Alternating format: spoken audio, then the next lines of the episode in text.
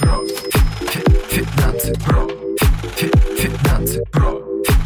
Финансы про. Подкаст про. Финансы про.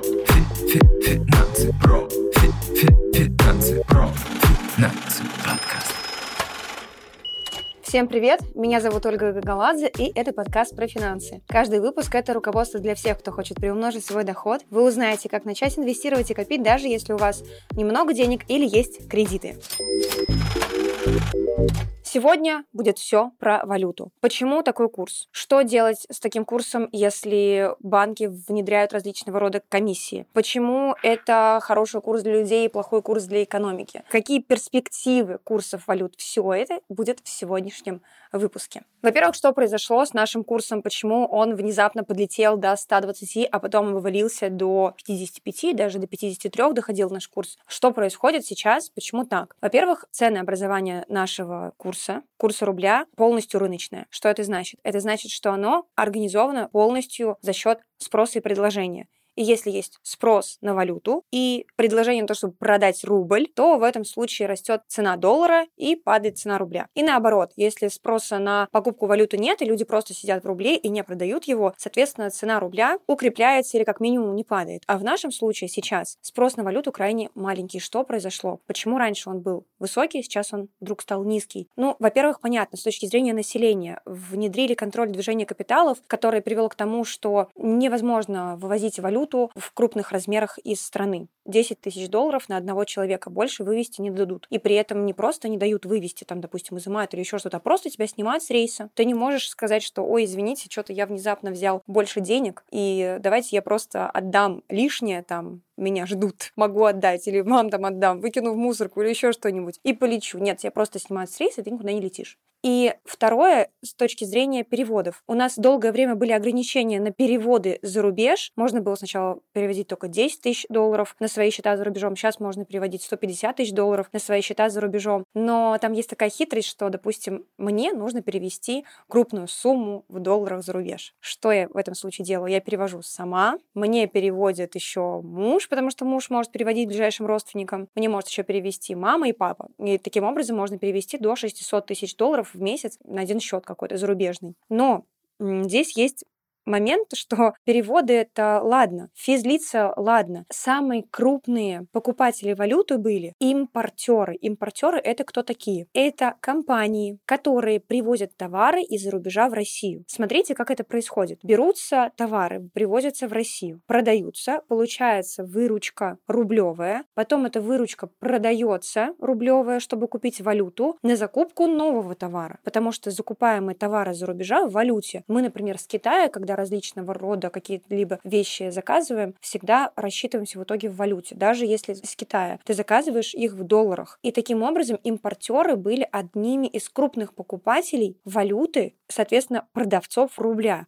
Когда ты продаешь рубль, цена проседает. И чем больше импорт, тем под большим давлением рубль, и тем больше спрос на валюту у нас в стране. Это раз. Два. Раньше мы платили долг, наш валютный долг, у страны есть государственный валютный долг. Мы платили его в валюте. Буквально вчера или позавчера Владимир Владимирович подписал указ, что теперь мы имеем право по указу президента оплачивать валютные долги в рублях. То есть как-то это не было зафиксировано в наших договоренностях, когда мы брали эти валютные долги, то есть выпускали валютные облигации или еврооблигации, как их называют. Но сейчас такое правило у нас появилось по указу президента. И сегодня, вот в дату, когда я записываю это аудио, сегодня у нас 23 июня, прошел платеж по облигациям года погашения 27 и 47 прошел платеж по процентам этих еврооблигаций. И мы их заплатили в рублях. Эти рубли мы перечислили в национальный расчетный депозитарий. Из национального расчетного депозитария дальше эти деньги должны улетать различным инвесторам. А если эти инвесторы из категории тех, кто бдит санкции, то, скорее всего, эти деньги они не получат, потому что с национальным расчетным депозитарием работать нельзя, потому что он под санкциями. И, соответственно, произойдет технический дефолт, и вы можете отдельно посмотреть, у меня выпуск был про дефолт, я там рассказывала про последствия технического дефолта, про конфискацию имущества за рубежом. Я недавно даже была в Эрмитаже, и мне мне рассказывала экскурсовод, что некоторые наши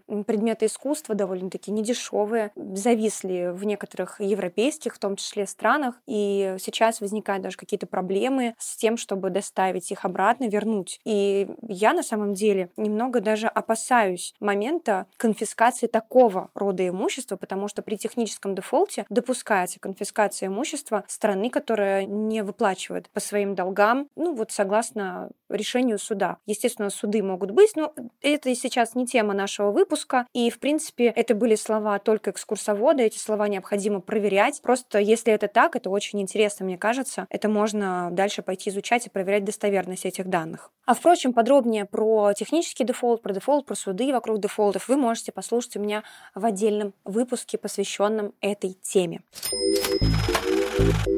Очень важно, в принципе, понимать, как влияет текущий курс на людей. Некоторые говорят, что текущий курс какой-то искусственный, на самом деле курс не такой, он не настоящий и так далее. Курс не искусственный, курс полностью настоящий, он такой, какой есть, такой, каким вы его видите. Вопрос в том, какой курс наличной валюты и какой курс для безналичных расчетов и для расчетов э, с поставщиками, возможно, какими-то. Что я имею в виду? Приведу пример для расчетов. Допустим, вы пришли в магазин итальянской мебели. И там все цены не в рублях, а в евро, допустим. Это какой-нибудь такой поставщик особенный, где не висят ценники, а он просто говорит, ну, это вот стоит, допустим, 4000 евро. И там потом продавец пересчитывает все это по текущему курсу, и вы рассчитываете с ним. Вот вопрос в том, какие курсы сейчас берут поставщики при такого рода расчетах. Кто-то прям берет нормальный официальный курс ЦБ или курс по банку какой-то берет, а кто-то борзеет и берет курс валюты, по которому он, возможно, когда-то там пару месяцев назад покупал валюту. Я вам приведу пример с, ну давайте приведу пример с расчетом по драгоценным камням. Драгоценные камни, что, кстати, странно, закупаются у нас за рубежом, потому что у нас, например, есть Алроса, наша Алроса, которая производит замечательные бриллианты, и их можно там приобретать. А можно покупать какие-то гонконгские, там есть всякие биржи камней и так далее, и покупать это все в валюте. И вот ребята, которые возят камни, мне рассказывают, продают там чуть ли не по курсу 90 за доллар, доллар. Вот такого рода расчеты, которые производятся довольно редко. Крайне небольшая часть населения имеет дело с такими расчетами. Там действительно могут быть всякие непонятки. Можно говорить о том, что курс на бирже какой-то искусственный. На самом деле мы осуществляем покупку каких-то товаров и услуг совершенно по другим курсам. Это раз, один курс. Два, курс наличной валюты. Дело в том, что сейчас есть ограничения. До 9 сентября они будут сохраняться. Если вы купили валюту на счете после 9 марта, то вам ее выдадут только рублями по текущему курсу. А а если вы хотите наличную валюту как-то получить, то вам нужно искать, кто же вам продаст эту самую наличную валюту. И это можно сделать в кассе банков. В кассе банков, если у них есть валюта, можно прийти и купить валюту. Это не запрещено. Если у банка будет валюта, и иногда бывает такое, что ты приходишь в банк, а тебе говорят, все, лимит на сегодня исчерпан, сегодня уже валюту не купить. Да, действительно, дефицит валюты в банках небольшой есть. И там могут быть какие-то кон... Э, абсолютно курсы, могут быть курс при текущем, допустим, курсе 55, тебе будут продавать доллары по 60-70. Ну, по 60 еще по-божески, там плюс 10% всего лишь добавляют, а когда по 70 это вообще очень высокие курсы. У каждого банка здесь своя абсолютно политика, и она была такой же, даже когда не было всей этой чехарды с валютой, на бирже валюта стоит одних денег, а в кассе банка она стоит, естественно, дороже. Так было всегда. И поднимем вопрос черного рынка валюты, когда вы покупаете валюту у каких-то там знакомых, друзей и так далее, не дай бог, покупаете у кого-то, списавшись в социальных сетях, потому потому что за черный рынок валюты у нас предусмотрено уголовное наказание. То есть, если вдруг обнаружится, что кто-то в систематическом даже порядке, а может даже не в систематическом, попробуй докажи, что это не в систематическом порядке, продает валюту на черном рынке, то черный рынок валюты это штраф и уголовное наказание. Поэтому здесь будьте, пожалуйста, крайне аккуратны. Мне иногда пишут в социальных сетях о том, что вот типа у меня там есть валюта, хочу ее продать по более-менее нормальному курсу, а не по тому, по которому у меня сейчас банк покупает. Знаете, мне прям так хочется купить эту валюту, но я понимаю, что там легко, может быть, на том проводе абсолютная провокация, и я такими сомнительными способами покупки валют не пользуюсь. Но, тем не менее, смиримся с тем, что на черном рынке валюты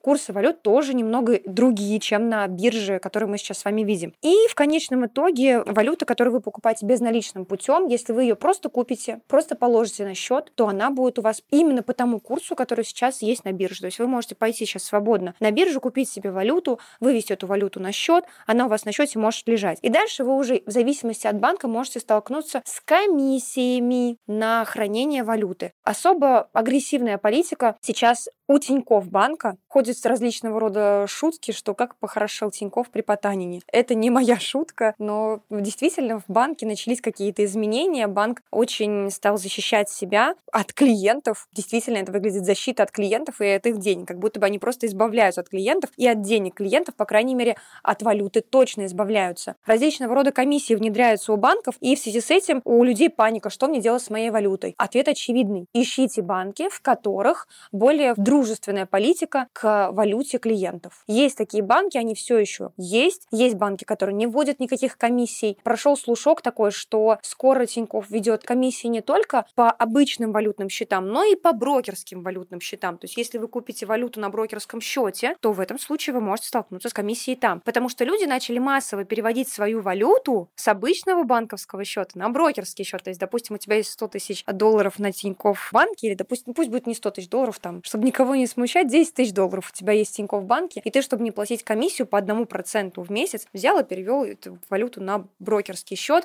и ждешь, пока 9 сентября наступит, ограничения на снятие валюты снимут, и ты спокойненько снимешь свою валюту. А, мне кажется, что банк действительно защищает себя от 9 сентября. И не только Тинькофф банк это делает, а многие банки, потому что неизвестно, что будет 9 сентября. Но учитывая текущую тенденцию на ослабление контроля движения капиталов, мы можем увидеть, что банкам реально будет необходимо выдавать вам наличную валюту. То есть всю ту валюту, которую сейчас население могло покупать за весь этот период, это такое, такая бомба замедленного действия. 9 сентября снимаются ограничения и просто огромный шквал людей, паника в банках о том, чтобы выдать валюту. А у нас сейчас проблема с тем, чтобы завозить в физическом виде валюту в страну. То есть люди настолько напуганы, что могут внедрить ограничения на снятие валюты, и после этих ограничений ты действительно, если это ограничение снимут, это как просто прорвет дамбу, так скажем. Люди побегут массово снимать свою валюту. И тогда у банков могут начаться проблемы с выдачей валюты, с физическим просто наличием валюты у них в хранилищах. И мне кажется, что банки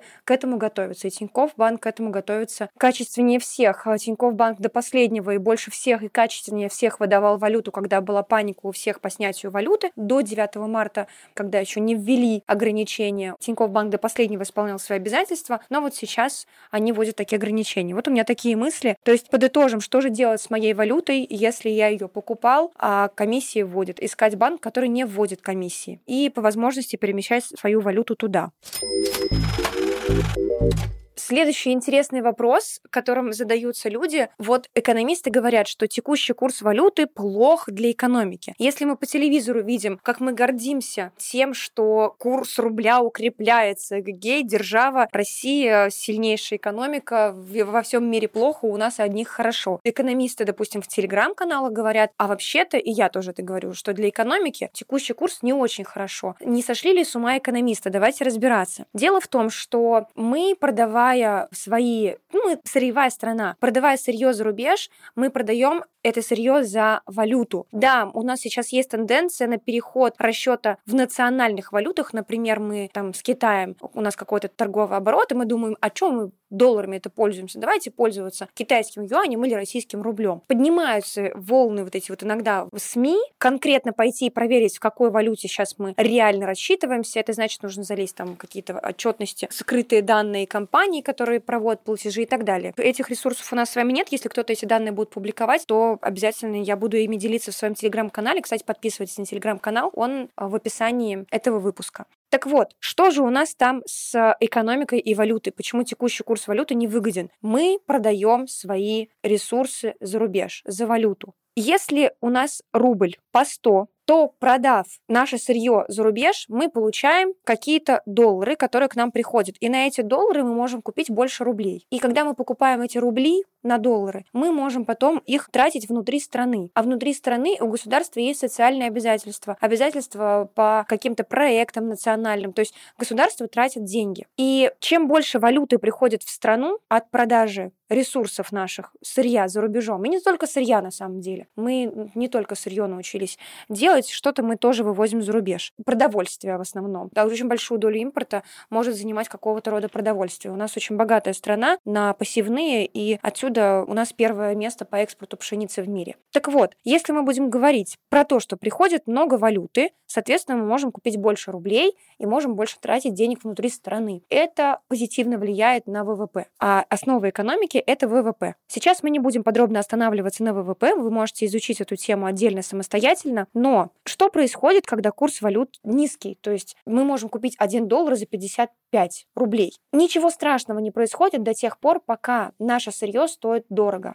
Сейчас дорого стоит нефть, газ, металлы, пшеница, все абсолютно стоит дорого. И пока что ничего критичного для нашего бюджета страны не происходит, даже если рубль стоит так дешево. Да, есть заявление, что комфортный курс для нас 70-80. Но если даже комфортный курс 70-80, даже при текущем, ну, условно назовем его некомфортном курсе, но при текущих ценах на все, что мы экспортируем, в принципе, мы пока что чувствуем себя комфортно. В каком случае мы будем чувствовать себя некомфортно? Если сильно упадут цены на сырье, на металлы, на нефть, газ, Вряд ли в ближайшее время могут упасть цены на пшеницу, но на такого рода экспорт, который я назвала, если упадут цены, тогда будет действительно больно для нашей экономики, и тогда вы уже будете в интернетах видеть обсуждение не столько курсов валют, сколько цен на сырье. Пока что ничего критичного даже с условием текущего курса для нашей экономики не происходит. И отсюда можно рассуждать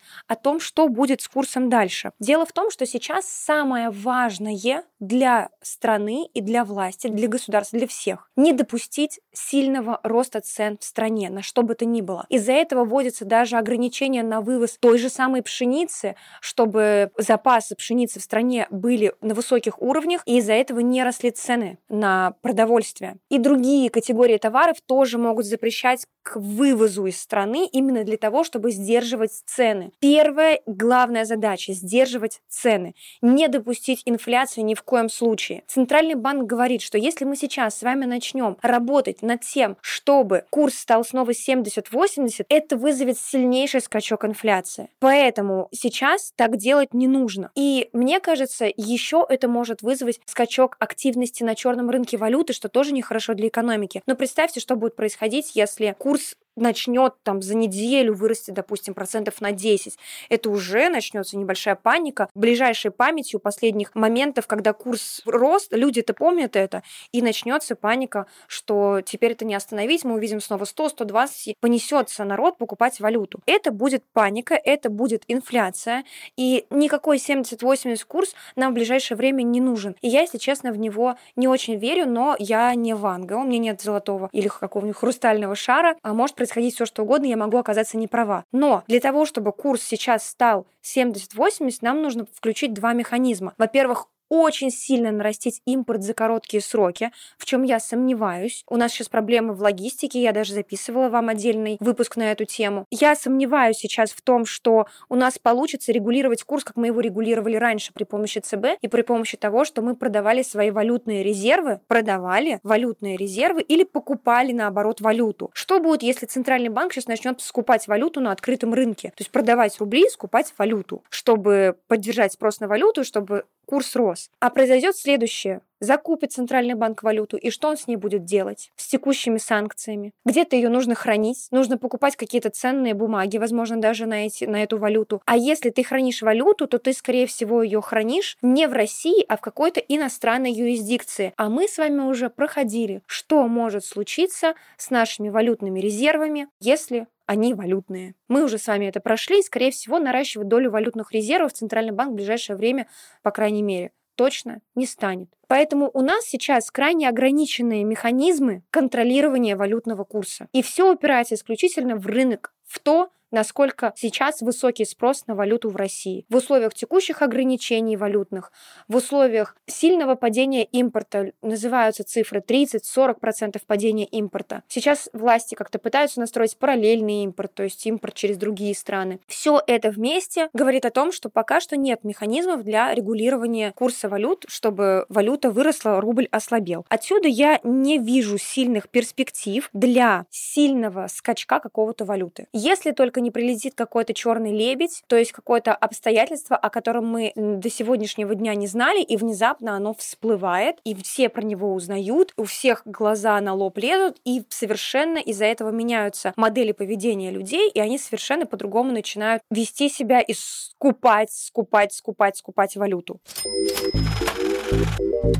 Подытожим наш выпуск практической пользы. Что же делать, собственно, теперь с валютой? Во-первых, давайте разделим слушателей на две категории. Первые люди, у которых есть счета только в России. Таким людям, если вы используете валюту для средства сбережений, нужно искать банки, у которых нет комиссий на хранение валюты. Таких банков полно, они есть, сядьте, начинайте изучать, вам нужно будет просто, видимо, открывать счета в тех банках, в которых вы раньше не открывали счета, с ними не работали, придется знакомиться, оформлять новые карты и так далее. То есть немножко выходить, так скажем, из нашего тепличного образа жизни и знакомиться с какими-то новыми банками. При этом не сильно быть наивными с точки зрения того, что эти банки никогда не введут комиссию на валюту. Они тоже могут ввести комиссию. Просто смириться с этими рисками. Дальше. Что делать тем, у которых есть зарубежные счета? Во-первых, декларировать декларировать свои зарубежные счета обязательно. Не запрещено переводить свою валюту на данный момент до 150 тысяч долларов в месяц за рубеж. При этом обратите внимание, что не 150 тысяч долларов за один банк, а 150 тысяч долларов на физическое лицо. То есть человек не может перевести больше 150 тысяч долларов за рубеж в месяц по всем банкам, по идее. Банки это не могут никак отследить, поэтому хоть по всем банкам ходите. Но это в конечном итоге, если где-то всплывет, то не знаю, что будет, потому что прецедентов еще не было. Я о них, по крайней мере, не знаю. Посмотрим, что будет не рекомендую, но можете проверить. И если у вас есть зарубежный счет, вы можете переводить валюту за рубеж там, где не снимают комиссию за хранение валюты. Это в случае, если вы используете валюту для средств сбережений. Что делать, если вы используете валюту для каких-то покупок? Например, вы что-то покупаете за рубежом или вы планируете лететь в отпуск. Ну, во-первых, для таких случаев я все-таки рекомендую завести какой-то зарубежный счет, потому что у нас сейчас проблема с платежными системами. Visa, MasterCard, карты, которые выпущены в России, Visa, MasterCard не работают за рубежом. Я бы, наверное, рекомендовала искать возможности открыть счета зарубежные какие-то, но при этом декларировать эти счета в налоговой обязательно. Тогда вы будете законопослушным гражданином. Никто не запрещает быть гражданином мира и иметь счета хоть в любой стране мира, но при этом их нужно декларировать, и в этом плане нужно быть законопослушным. Переводить там частично по свифту, свифты еще пока работают, про свифт у меня тоже есть выпуск, переводить по свифту деньги за рубеж и пользоваться своей валютой по зарубежной карте, рассчитываться, снимать ее за рубежом, если вы куда-то летите и так далее. Железного занавеса пока еще нет, надеюсь, его никогда и не будет. Мы все еще, как россияне, можем пользоваться зарубежными счетами, летать в отпуск у нас все в порядке с авиасообщением, ну плюс-минус, не считая того, что нужно для поездки в Европу, пересаживаться в Турции, но визы выдают, и пока что дипломатические отношения у нас почти со всеми странами мира сохранены. Поэтому все не так плохо, и просто нужно сейчас адаптироваться к тому, что банки вводят комиссию на хранение валюты. К слову говоря, Европа, например, так живет уже довольно-таки давно. Если вы храните евро на счете, у вас отрицательная ставка может доходить даже до минуса 1% в год, правда. Не минус 12%, как у нас сейчас, допустим, по Тинькову, 1% в месяц, а процент в год. Но, тем не менее, это реальность, которая есть у многих жителей Европы. А в Штатах, например, я, у меня вообще не получилось открыть счет в евро. То есть они евро у меня просто не принимали. И счет в евро мне просто не открывали. То есть, в принципе, у нас было очень много различных возможностей, и у нас очень сильно развит финансовый сектор. Сейчас он начал сжиматься по возможностям, и мы можем почувствовать себя слегка европейцем или американцем, или жителем какой-то другой страны, где не так много финансовых возможностей, как было в России до текущих времен. То есть жить так можно, и почти весь мир так живет. А ничего страшного у нас сейчас не происходит, будем так себя успокаивать. Просто чуть побольше нужно быть осведомленным о том, что происходит, и для этого есть мои аудио, подкасты и выпуски на YouTube. На этом, пожалуй, мы с вами будем заканчивать выпуск. Если у вас есть какие-то вопросы или дополнения, пожелания, пишите в комментариях под этим выпуском. Спасибо, что послушали этот выпуск до конца. Надеюсь, что он был для вас полезен. Подписывайтесь на подкаст на любой удобной для вас площадке. И главное, не забывайте, пожалуйста, оставлять отзывы и звездочки в Apple Podcast. Также отмечайте меня обязательно в сторис. Я вижу все отметки. Вы можете даже мне написать в директ, какую тему вы бы хотели услышать в следующем эфире. Ссылка на мой блог в описании этого выпуска. Подписывайтесь, пишите мне и до встречи в новых выпусках. И самое главное, помните, что инвестиции доступны всем.